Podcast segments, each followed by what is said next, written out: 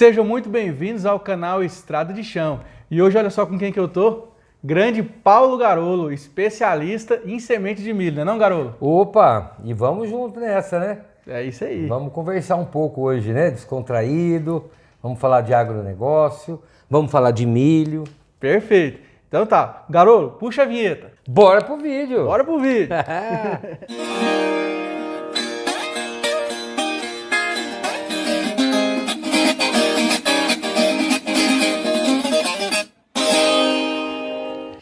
É isso aí. Garolo, primeiramente, antes de a gente começar nosso papo aqui, queria te agradecer pelo seu tempo, por receber aqui o canal Estado de Chão na sua casa. Tão gentilmente, né? Estamos aqui tomando um vinho, curtindo aqui essa bela noite no Sudeste Goiano. E aí, Garolo, a primeira pergunta que eu sempre faço para todo mundo que vem aqui no canal: quem é o Paulo Garolo? Bom, ó, ó. O Paulo Garolo é uma pessoa que nasceu no estado de São Paulo, foi criado no norte do Paraná, terra roxa, Ó, com o pé sujo. perfeito. E Raiz. Raiz. é, embora não tenha um jeito muito de raiz, mas é raiz. E a cidade da onde eu fui criado, da onde eu venho, é uma cidade estritamente agrícola. Perfeito. né? Então a- eu lembro que a minha casa, a gente estava praticamente em volta das lavouras. Né? E até hoje, assim, o norte do Paraná Uhum. realmente é é uma região extremamente agrícola, né? Extremamente e as rica. lavouras vão até praticamente no, no fundo do quintal, né? Então é daí que vem o Paulo Garolo, uma pessoa apaixonada em agricultura, em apaixonado no meu trabalho, vejo o meu trabalho como uma grande missão de vida. E é isso o Paulo Garolo, né? E essa coisa meio maluca, né? Porque eu também sou meio doidão, né? Perfeito. Então, o Paulo Garolo, ele também é colega nosso, né? Nós somos engenheiros agrônomos, né, Paulo? É, você formou aonde, Paulo? Eu me formei em Bandeirantes, no estado do Paraná, né, na, na Fundação Faculdade de Agronomia Luiz Meneghel. É, Bandeirantes também é uma cidade do lado da onde eu morava, né, que também é uma cidade essencialmente agrícola, Agrícola, né? E foi de um sonho né, do, do, do comendador Luiz Meneghel que surgiu a faculdade. Ele queria que a gente tivesse a oportunidade de estudar e, e trabalhar na terra e fazer com que as coisas produzissem mais e a gente tivesse mais alimento, mais sustentabilidade, né? E assim que surgiu a universidade nossa, né? Hoje ela é do, ela é do estado do Paraná, Perfeito. mas na época que eu estudei, ela era uma faculdade particular, né? E ela pertencia à família do Luiz Meneghel. Beleza. Ô, Paulo, agora conta pra gente aqui que a gente tá curioso em saber. Ó, inclusive, vou dar uma dica pra você. se você tá, tá vendo o Paulo Garolo aqui pela primeira vez, se você ainda não conhece o trabalho dele, dá um Google no nome dele aí que você vai entender da lenda que nós estamos falando aqui, viu? Paulo Garolo, Paulo Garolo, ele é referência aí no mercado de semente de milho, né, Paulo? É, é, como, é, como é que começou essa paixão sua pelo milho? Como que você foi cair no milho? Eu costumo dizer que o milho ele faz parte do meu DNA. Né? Eu realmente, nem eu sei explicar. Outro dia eu tive com o Divino Ronaldo, né? E ele me fez essa mesma pergunta na rádio, no rádio, e eu falei para ele, eu não sei explicar, mas toda a minha vida eu fui uma pessoa muito apaixonada na cultura do milho. É, sempre foquei em aprender, em entender um pouco mais da cultura. Acho fantástico você imaginar de como originou a planta de milho, né? A origem da planta de milho e o que a gente transformou como uma planta domesticada. É, eu não sei se você sabe, mas é a planta realmente mais trabalhada geneticamente que existe é a planta de milho. Então, assim, é fantástico. E eu tenho uma paixão louca pela cultura do milho, né? E 35 anos que eu trabalho com milho, mas fora que já desde a minha época de, de ginásio, na época falava ginásio, né? Eu já saía com o pessoal da Emater. A Emater era um órgão de, De do estado do Paraná, né? Eu saía com o pessoal da Emater para aprender agricultura. Região nossa plantava muito algodão, plantava muito café, né, no norte do Paraná. E também, obviamente, a cultura do milho. Nos idos, eu não lembro agora dos anos aí, mas o meu pai, embora era uma pessoa muito humilde, uma pessoa muito simples, mas meu pai era uma pessoa muito influente. E eu me lembro que a nossa cidade, é uma cidade pequena, né? Na época tinha coisa, algo em torno de 25 mil habitantes, alguma coisa assim. E meu pai sempre tinha aquele estímulo de fazer a nossa cidade crescer. E houve um comentário que a Cargill Sementes, na época existia Cargill Sementes, estava pensando em colocar uma unidade de produção de sementes na minha cidade que chama-se Andirá. Que é E perto meu de pa- Paranapanema. fica perto do Vale do Paranapanema. Isso, já na divisa do estado de São Paulo. Ela fica a 18 quilômetros da divisa. E meu pai foi uma das pessoas que mais estimulou que isso acontecesse. Meu pai tinha muita amizade com a prefeitura, aquela coisa toda, enfim. E a Cargill, Sementes Cargill, na época que chamava, né? Era a razão social, era Sementes Cargill Limitada. Ela colocou a unidade de produção de sementes na nossa cidade e se tornou a sede, inclusive a sede Brasil Sede nacional. nacional da Sementes Cargill foi na nossa cidade. Bom, aí, meu amigo, a minha ligação aí acabou de, de, né, grudou Consolidou. de vez, aí consolidou, né? Então, Então, digamos que o milho que te escolheu, então. o milho que me escolheu, o milho que me escolheu, acho que essa é inclusive a minha missão. Eu sempre digo que eu tenho duas coisas na minha vida que eu penso que são a minha missão. A primeira delas é aprender sobre a cultura do milho e sobre a agricultura, porque eu sou apaixonado em agricultura de maneira geral. E a segunda coisa é transferir isso. Então, a minha missão principal que eu sempre vejo é no sentido de transferir aquilo que eu aprendo. E eu estudo todos os dias. Todos os dias eu leio, todos os dias eu tento me, me interagir com alguma coisa nova que possa me agregar conhecimento, porque essa é a minha missão. Eu preciso estender isso para o campo, eu preciso levar isso para as pessoas, né? Então essa é a minha missão. Então o meu trabalho com milho, o meu trabalho em si, eu costumo dizer que é uma diversão. Uhum. E esse é um grande é um grande gargalo que eu tenho até na minha vida pessoal, porque talvez egoisticamente eu não gosto de tirar férias. é verdade, eu não gosto de tirar férias. Você é A mais empresa- workaholic. A empresa briga para eu tirar férias. Por quê? Porque eu preciso, é obrigatório, né? Então eu sou obrigado, mas eu, se eu pudesse eu não tirava férias. Porque para mim, estar trabalhando na cultura do milho é a minha diversão. É Isso prazer, é o né? meu prazer.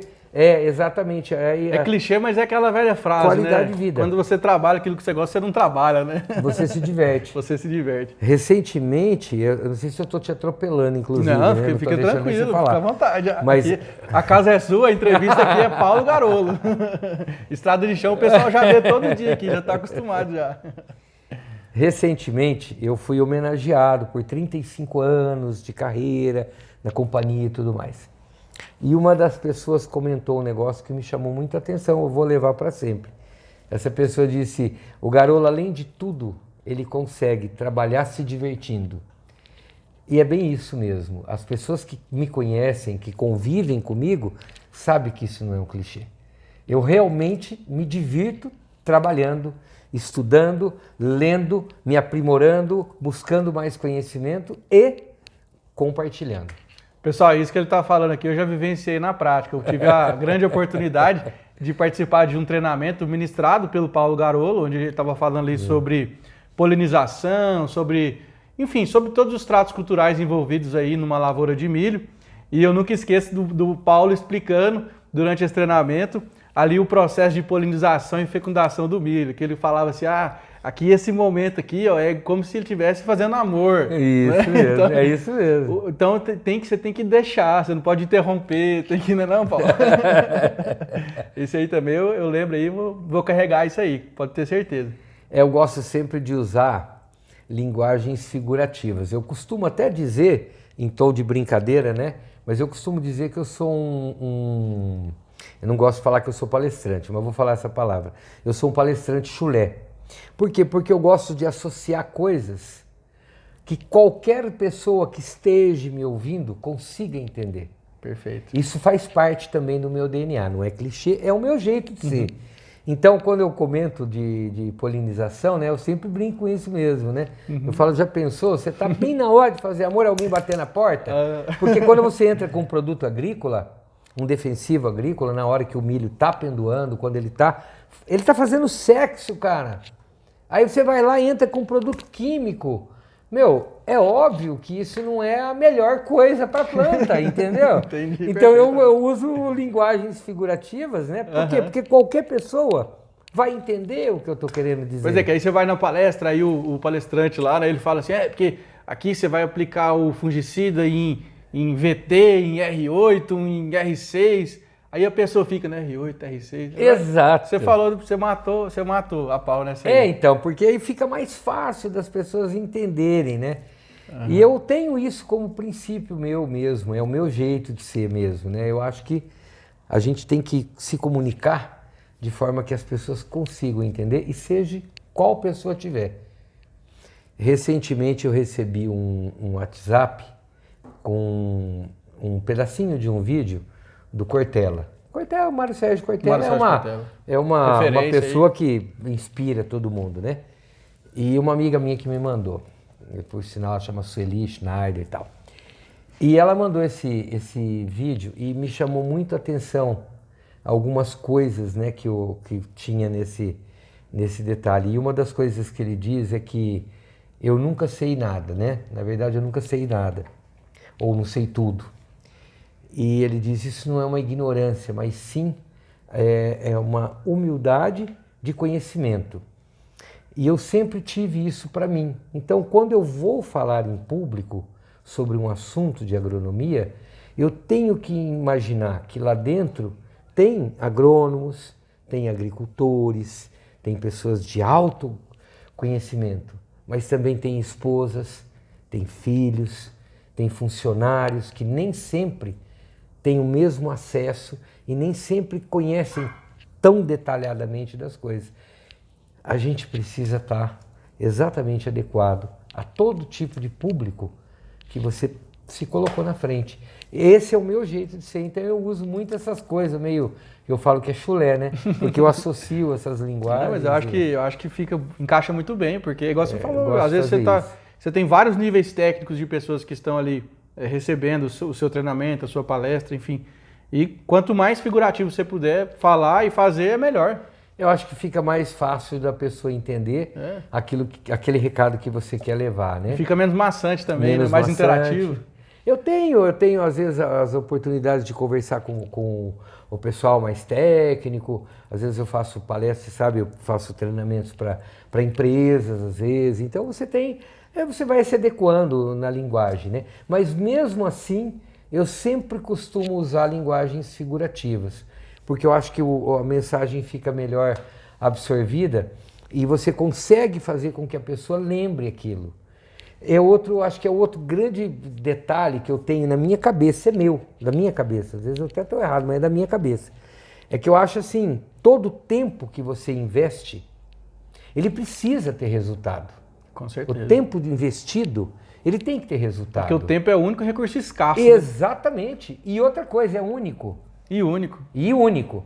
Então não vai voltar mais. Então o, o- o que eu posso fazer para que esse tempo que eu investi, a pessoa também investiu o tempo dela estando me ouvindo. Ela tem que sair dali com algum conteúdo, né? Então eu costumo usar linguagens figurativas até para ajudar nisso, porque eu acabo achando que dessa forma algum conteúdo realmente vai fixar, seja o público que for. Maravilha, esse é o Paulo Garolo. E se você está assistindo o vídeo aqui até agora, não esquece já de inscrever no canal, deixar o like, compartilhar com os amigos aí no WhatsApp, nas redes sociais e mandar um comentário aqui embaixo do vídeo aqui que é, pode fazer a sua pergunta, que se eu não souber eu vou passar para o Paulo, que ele vai ter o maior prazer em responder, pode ter certeza.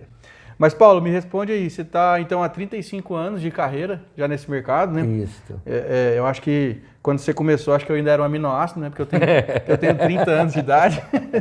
Não era nem projeto de gente. Não era ainda, projeto. E você já estava na estrada.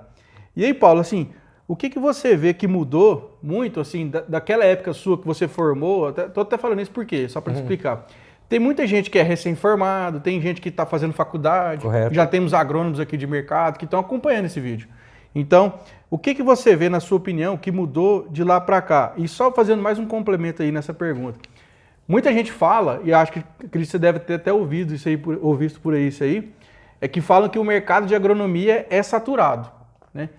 Mas eu já vejo diferente. Se o mercado é saturado é porque é bom, né? Tem se esse tá detalhe, cheio, né? Se tá cheio de gente é porque tem alguma coisa aí que é boa. Que é boa. Então, o que, que você vê que mudou desde a sua época até os dias de hoje, assim, que você pode resumir pra gente? É, o que, o que a gente nota, assim, houve uma evolução muito grande em tecnologias, né? Hoje você tem um acesso enorme na informação. né? Eu costumo dizer que antigamente a gente tinha que ir numa biblioteca, colocar a carteirinha da faculdade como garantia que você devolveria o livro para você estudar. Hoje não, você pega o celular, tudo pronto, você tem o assunto na sua mão. Então, o acesso à informação hoje é fantástico, e em tempo real. É, outra coisa que evoluiu muito, a parte genética de plantas, seja de qual cultura você imaginar, evoluiu muito. A parte também de, de processos é, é, digitais, puxa, evoluiu fantasticamente. Então hoje você consegue fazer a leitura do DNA de uma, de uma planta. Cara, isso é fantástico, é fantástico. Então, assim, é, é anos-luz a evolução. Mas é incrível. Me permite um comentário. A evolução aconteceu, máquinas, máquinas hoje cada vez com mais recursos, com mais eh, eh, tecnologia, com digitalização, enfim, um monte de coisa. Mas é incrível. Existem algumas coisas que desde que eu comecei, elas continuam sendo como são, como eram. E talvez não vão mudar. Não vai mudar. Quer ver um exemplo?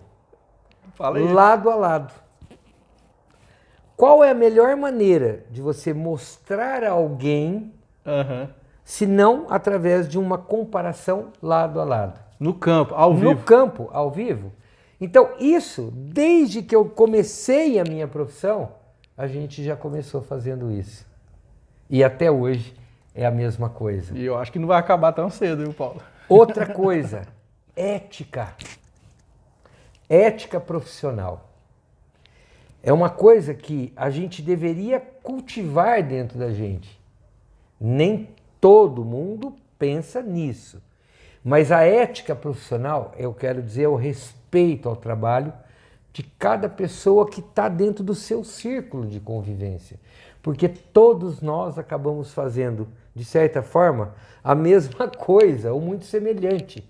Então você tem que respeitar as pessoas e isso te dá oportunidade de encaixe sempre. Perfeito. Isso nunca, não mudou. Até hoje tem que ser da mesma forma. Fazendo um adendo, garoto, que você está falando, a gente vê que o, o engenheiro agrônomo, ele é um profissional muito versátil nesse aspecto, né? Porque, você, veja só, há- muitas vezes de manhã você está lidando ali com um tratorista, às vezes com, com um- um- alguma pessoa que faz um serviço mais geral, mais braçal, mas de tarde você está tendo reunião sobre a Bolsa de Chicago, você está falando com um gestor mundial, você está falando com um assunto que é global, né, garoto? Então, assim, o, o engenheiro agrônomo ele tem que ter essa sensibilidade, ele tem que ter. é, é, você pontuou perfeitamente, tem que saber respeitar a importância de todos os profissionais envolvidos ali dentro do ambiente dele, né? Eu costumo dizer assim: quando eu me formei e eu vim para Goiás, trabalhar em Goiás. Depois da Cargill, Sementes? Logo que eu me formei, vim pela Cargill. Eu vim trabalhar em Goiás. E eu costumo dizer que a pesso- as pessoas que mais me ensinaram eram exatamente as pessoas que botavam a mão na massa. Ou seja, o funcionário do fazendeiro.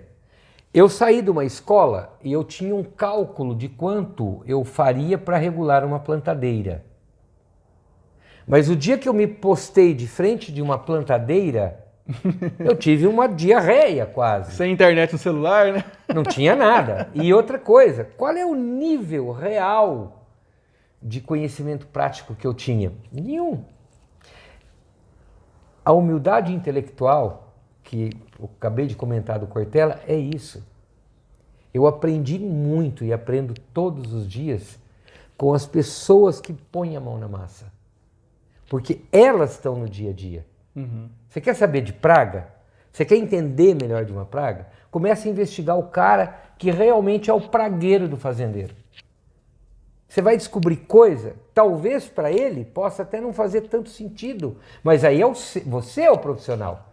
Você tem a obrigação de conhecer o detalhe daquilo, mas ele, por percepção, ele vai te dar todo o rumo Então, isso é o que eu, eu para mim, quando Cortella se, se, se mencionou da, da, questão de que eu nunca sei de, de nada, né? Assim, sei muito pouco, eu não lembro se aí tinha a frase, mas é isso, é humildade intelectual. Por quê? Porque a gente aprende com as pessoas. Eu aprendi regular plantadeira com pessoas que realmente botavam a mão na massa. Que sujava a mão de graxa ali. Que né? sujava a mão de Aliás, eu aprendi a lavar a mão suja de graxa com esse pessoal. Por quê? Olha uma coisa que eu não sabia.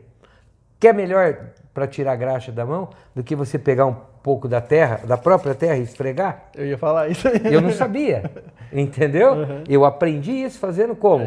É. O pessoal me ensinou. Então é óbvio, nós temos a obrigação de entender realmente e ter conteúdo do, do, do detalhe.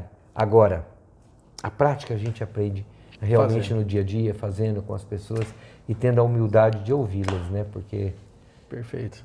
Garolo, e aí nessa, nessas andanças suas aí, Brasil afora aí, né, que você já rodou bastante. Rodei. É, tem alguma história bacana que você lembra? É. Alguma coisa que aconteceu aí na, na, sua carreira aí que você pode compartilhar? É, é assim, a minha, é, eu até falo, um dia tem que ficar, tem um amigo meu que fala que vai escrever um livro, ele vai, vai gravar eu falando, né, que tem bilhões de histórias, né. Mas uma das coisas que muito me chama atenção na minha, na minha carreira profissional, na minha história, é que quando eu comecei, primeiro, eu nunca gostei de motor, nem de carro. Até hoje, eu não tenho vaidade com carro nenhum. Então, eu nunca gostei de motor. E quando eu comecei a trabalhar, o meu primeiro veículo foi um Fusca. Mas eu nunca entendi nada de mecânica. A única coisa que eu entendi era do Fusca. Uma pecinha que tinha no Fusca, que toda vez que eu saía, ela enzinabrava. Por quê? Porque entrava poeira. Era um tal do distribuidor, se eu não me engano, que chamava aquilo. E aí a gente abria uma tampinha e arrancava o zinabre. Então, quando eu vim para cá, eu trabalhei muito focado na região de Santa Helena, Creúna, é, essa região baixa de altitude, né? Uhum. E tinha ainda uma boa parte para evoluir ali. E eu comecei a trabalhar muito focado nessa região. E era uma época muito seca. Então tinha muito bolsões de poeira. Uhum. E eu nunca imaginava isso. E eu entrava com o Fusca e de repente ensinabrava e ele pum, morria. morria. E aí eu aprendi a mexer nessa. A única peça que eu conheço até hoje em mecânica de veículo é essa. Porque a gente abria aquilo, e olha que eu não lembro o nome da peça agora. Ó. A gente abria aquilo, era redondinha, esfregava. e esfregava a chave do carro, aí tirava aquele zinabre, voltava e o Fusca funcionava. Hoje em dia, e eu ia embora. Hoje em dia o cara forma, o primeiro emprego dele já pega um caminhonete. Não é, não é, o S10. Não, um S10. Então assim, tem muita, muita história. Eu tive o prazer de conhecer, por exemplo, eu entrei pela primeira vez que eu pisei no chão da Bahia, e hoje chamada de Luiz Eduardo Magalhães, que na época era Mimoso do Oeste, Mimoso do Oeste eu fui pela primeira vez em 1989, quando a cooperativa Cotia dominava o Brasil.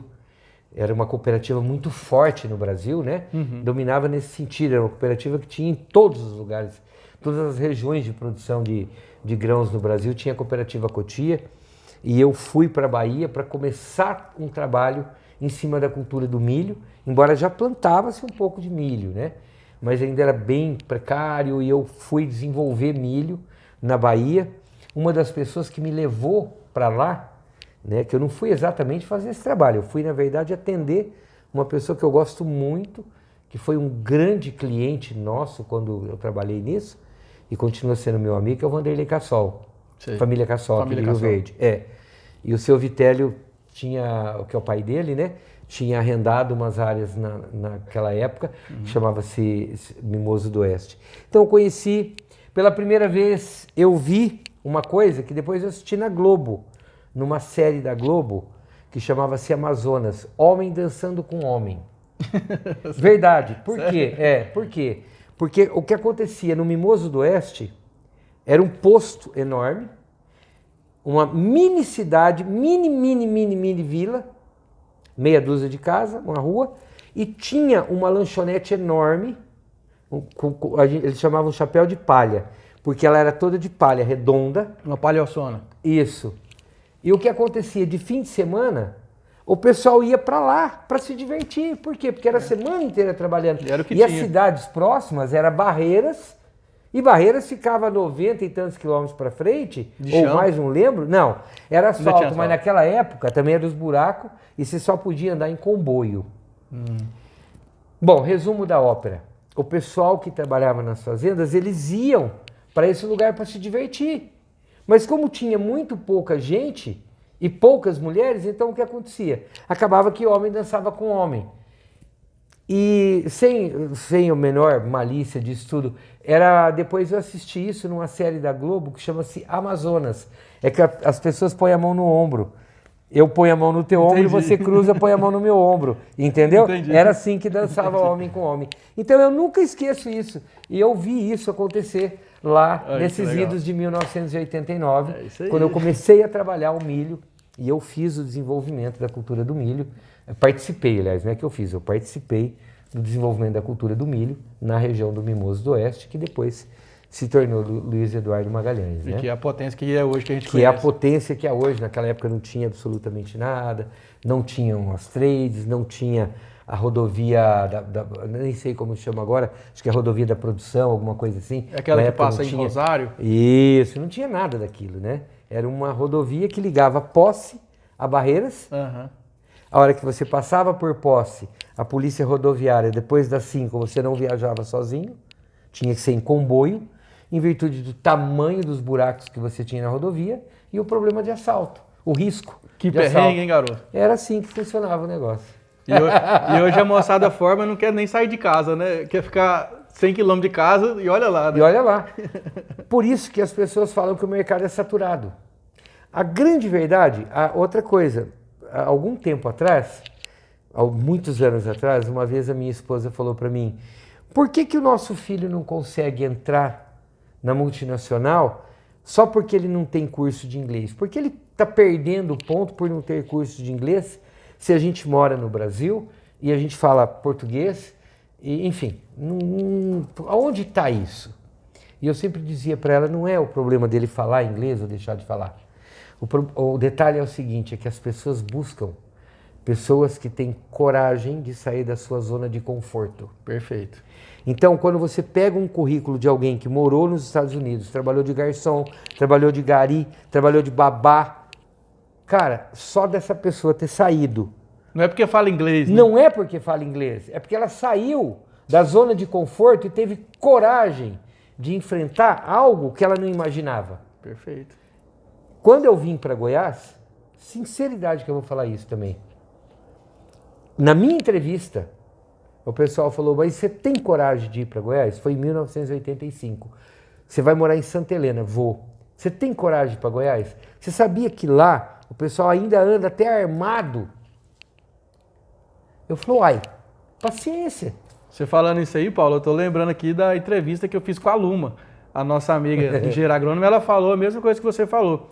Assim que ela conseguiu um- uma vaga numa multinacional, na entrevista perguntaram para ela, você tem, você pode ir lá para nem lembro qual cidade que era, mas era tipo Campo Verde, alguma coisa no assim, uma Grosso. cidade bem distante.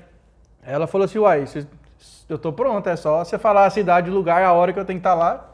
Né? Hoje em dia, né, a gente não escuta muito isso mais, né, garoto? Na sua época, assim, na minha época já tinha diminuído um pouco, eu formei em 2013, né, também, né, não sou- neném ainda, claro, mas é, eu escuto isso muito dos meus tios, que são Uhum. agrônomos também, mais velhos, que quando eles formavam era isso aí, ó, o cara ia para Rondônia, ia norte do Exato. Pará.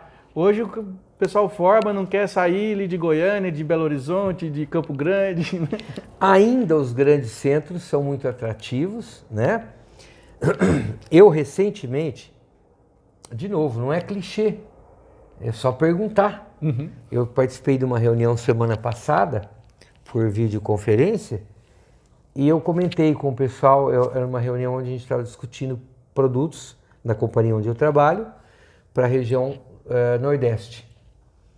E eu disse, o sonho que eu ainda tenho de carreira, eu tenho 35 anos, eu poderia estar aposentado inclusive, mas eu falei para eles, movimenta eu para o Nordeste, me dá esse desafio. Me manda. Eu vejo tanta coisa que a gente pode fazer lá e que vai agregar tanta produção para nossa nação e para todo mundo. O Brasil, dizem que o Brasil é o celeiro, e é mesmo, E é mesmo. o celeiro do mundo. Cara, eu, eu acho que eu posso contribuir tanto. E eu pedi para eles, me mandem para lá. Porque eu encararia esse desafio. Olha aí, tá vendo? E eu vou de vez em quando no Piauí, vou muito no Maranhão, né, na região de Balsas. Também fui para Balsas em 1992.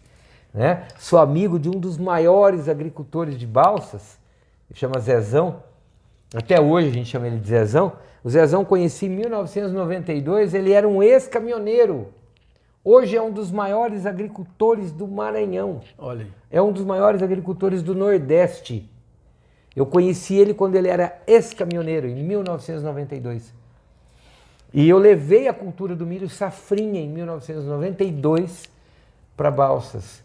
E me lembro que quando eu apresentei o trabalho, numa palestra que eu fiz para os agricultores da região, e eu me lembro que ele foi uma das pessoas que levantou e falou: olha, se o nosso potencial produtivo, pensando em água, temperatura, que eu fiz toda uma associação, essa coisa toda, ele diz, pensando se o nosso potencial produtivo for no máximo 80, mas ainda assim a gente não chegar e chegar a 50, nós vamos ter o que a gente vai chamar de lucro oculto, que era palha. Fertilidade. Palha. O milho seria uma grande fonte de palha para um solo predominantemente misto arenoso e que precisa ter palha. Matéria e foi orgânica. fantástico isso. Por quê? Porque de lá para frente, hoje o Maranhão é uma realidade em safrinha de milho, mas eu comecei esse trabalho no Maranhão em 1992. Olha aí. É isso aí, pessoal. Ó, que bate-papo, hein? Ô, Paulo, e aí, então você- foi lá, trabalhou no Maranhão durante um período, e aí, hoje você está numa companhia muito grande que desenvolve mercado aí, tanto da parte de químico quanto de semente de milho.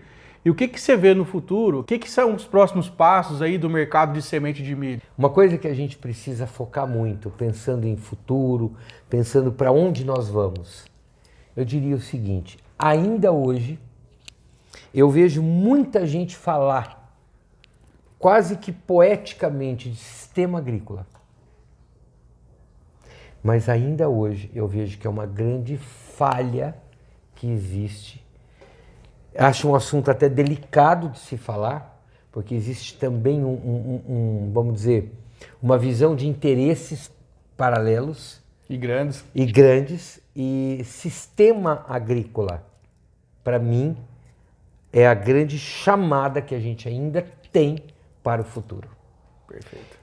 Hoje eu tive numa reunião e eu toquei nesse assunto. Por quê? Porque é incrível. Eu acabo de tirar uma, uma safra de soja, estou tirando uma cultura do sistema, estou implementando uma segunda cultura e parece que a porta fechou para uma e agora vai abrir para outra. E não é assim. Porque as coisas se conectam, elas se emendam. Eu hoje comentei um assunto, olha que incrível. Eu trabalho o controle do percevejo barriga verde na cultura do soja. Basicamente, nós temos três grupos químicos que são os principais no controle. Eu acabo de usar esses três grupos químicos da cultura da soja e estou plantando milho em seguida. E eu vou ter que controlar percevejo barriga verde no milho. E aí eu entro com os mesmos três Os mesmos grupos três químicos. grupos. É verdade. E aí eu não, eu não lembrei que isso é um sistema e que uma coisa está conectada à outra. Se o agricultor não abrir o olho, nós não teremos mais inimigos naturais que fazem parte do- do- do processo de controle de pragas. Nós vamos acabar eliminando em algum momento o inimigo natural. Nós vamos desequilibrar a população do próprio inseto.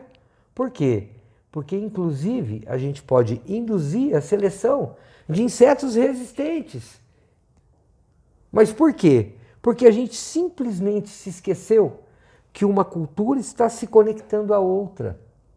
A porta não fechou, ela continua aberta.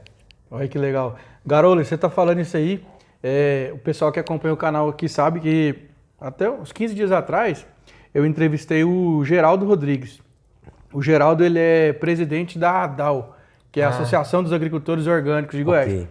E ele, ele, ele falou uma coisa muito parecida com o que você falou, só que ele foi um pouquinho mais tupetudo e ele disse assim que num prazo de não mais que 10, 12 anos aí, que muitos, muitos sistemas agrícolas passarão para o orgânico. Uhum. O que, que você acha dessa afirmação? Você acha que isso realmente pode acontecer? Ou você acha que tem muito interesse grande por trás? O que, que, que você vê? É, eu acho assim, é, sinceramente, é, a gente não pode. Existe uma linha muito tênue entre a realidade e talvez o sonho. Obviamente que se a gente pudesse ter uma agricultura 100% orgânica, seria o melhor dos mundos. Mas a gente, eu particularmente, eu não vejo que isso se torne uma realidade. O que eu acho, e aí de novo, o que eu acho é que a gente precisa associar coisas e Perfeito. juntar forças. Perfeito. Então, eu costumo dizer assim, inclusive dentro da companhia onde eu trabalho, eu costumo dizer sempre isso. Todas as vezes que você coloca todas as suas fichas numa única pedra, a tua chance de quebrar a cara é muito grande. Concordo.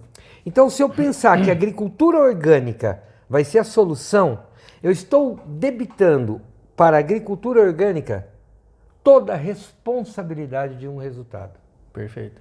Não é assim que funciona. Pessoal, lembra que a gente não está falando mal de orgânico. Não, não, não. É uma conversa técnica, né? Isso. O que a gente precisa é associar coisas. Isso, exatamente. Isso eu acredito. Buscar o equilíbrio. Né? Equilíbrio. Né? Eu, por exemplo, acho que uma das revoluções que ocorreram já ocorreu, já está ocorrendo. Não está ainda muito perceptiva. E eu sou, assim, fissurado nisso. acho fantástico.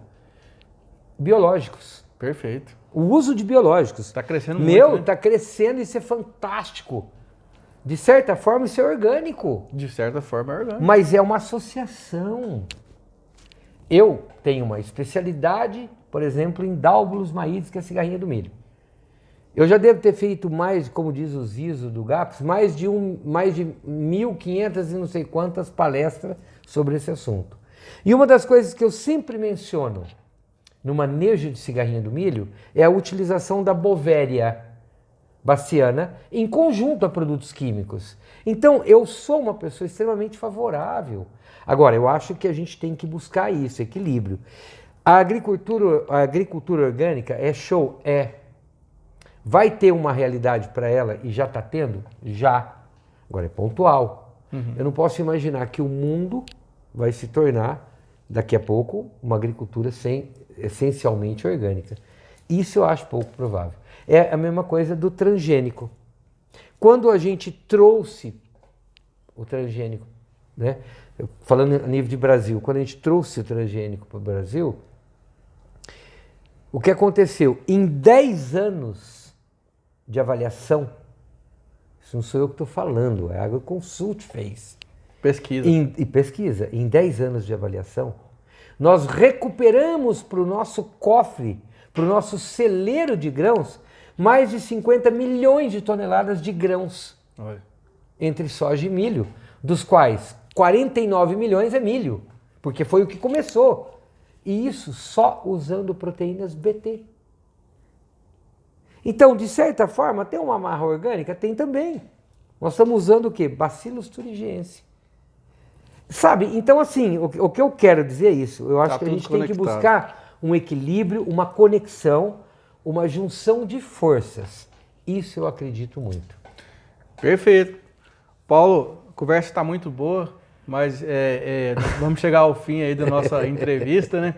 Aqui vocês perceberam, aqui a gente tem papo aqui para conversar noite adentro, né, Paulo? Se deixar. Ainda mais um assunto tão apaixonante como esse, que é a agricultura, né? E aí, Paulo, chegando aí nos nossos finalmente aí da nossa entrevista, é, eu gosto de fazer algumas perguntas aí, que é para o pessoal, para a gente conhecer mesmo um pouco de você e tudo mais, né? E aí, então, Paulo, assim, é um jogo rápido, não tá. tem muita frescura não, vamos, vamos perguntando, você vai respondendo. É, o que, que você diria para aquela pessoa que está saindo agora da faculdade de agronomia, que está caindo no mercado de trabalho agora, o que, que você tem a dizer para essa pessoa? Sai da sua zona de conforto, vai em busca do seu sonho, seja aonde for. Posso complementar? Opa! E seja você mesmo sempre. Sempre. Porque quem é de verdade sabe quem é de mentira. Exatamente. Perfeito. Boa. Gostei. Não, não? Você, você, me deu o gancho aqui, eu, você levantou gostei. a bola, eu, não, eu chutei. gostei. É isso mesmo. é isso aí. E, Paulo, então, assim, muito obrigado você por receber aqui na sua casa, né? E aí, o que, que você tem a dizer, por exemplo, um sonho que você tem a realizar ainda, alguma coisa que você pensa em fazer, além do Nordeste, que eu sei que você já falou do Nordeste aí. É, o que, que você pensa aí do, no, no futuro aí para o Paulo Garolo? É, o que eu penso mesmo é que eu, eu peço todos os dias, inclusive, né? Que o nosso chefe lá em cima, que para mim é, é o Todo-Poderoso, e sempre falo que eu sou muito agraciado por Deus, a minha, a minha história foi uma história de graça divina mesmo. E eu sempre peço que Deus me dê muita força para eu continuar na minha trajetória. Eu gostaria, sinceramente, eu gostaria que o dia que a minha cortina se fechasse, ela se fechasse comigo ainda ativo no que eu gosto de fazer, né? Então, para mim, o meu maior sonho que eu tenho é que o dia que meu tempo se fechasse, que eu estivesse exatamente ainda fazendo o que eu gosto de fazer, levando conhecimento, compartilhando experiências, é, aprendendo com as pessoas e, enfim, é, relacionamento. Costumo dizer também que se eu olhar a minha carreira profissional de 35 anos, tive frustrações? Tive. Nem tudo é perfeito. Nem tudo é perfeito, mas nunca perdi a paixão por continuar trabalhando e por continuar fazendo o melhor a minha frustração nunca pode ser maior do que a minha satisfação. E a minha satisfação é cumprir a minha missão. Então, mesmo com tudo que aconteceu, acredite, momento algum eu deixei de fazer e de entregar o melhor de mim. Perfeito. E se hoje eu olhar para trás e tivesse que falar, puxa, o que você mudaria? Eu diria para você, o que eu mudaria é que quando eu olho para trás, eu vejo vários pontos de melhoria. E hoje eu melhoraria. Perfeito. É isso. Eu, eu entregaria mais ainda do que aquilo que eu já pude entregar até então. Fechou com chave de ouro. Aí. É, que isso. é isso. Isso aí. Paulão, muito obrigado aí. Eu que agradeço. Então, se você assistiu o vídeo que está aqui com a gente aqui ainda até o final, ó, inscreve aqui no canal, deixa seu like, compartilha. Eu vou deixar aqui os acessos ao Paulo, né? Ao LinkedIn do Paulo, que ele está fazendo Instagram ainda, né? Eu vou deixar o acesso aí para você encontrar o Paulo aí nas redes sociais. E é isso aí, segue a gente, simbora que, que se você quiser parte 2, comenta aí embaixo que você quer parte 2 que a gente grava mais um. Beleza? Boa. Um abração, fica com Deus e até a próxima. Tchau! Que isso, hein, Paulo? Deu? Nossa senhora. Show, gente. Show.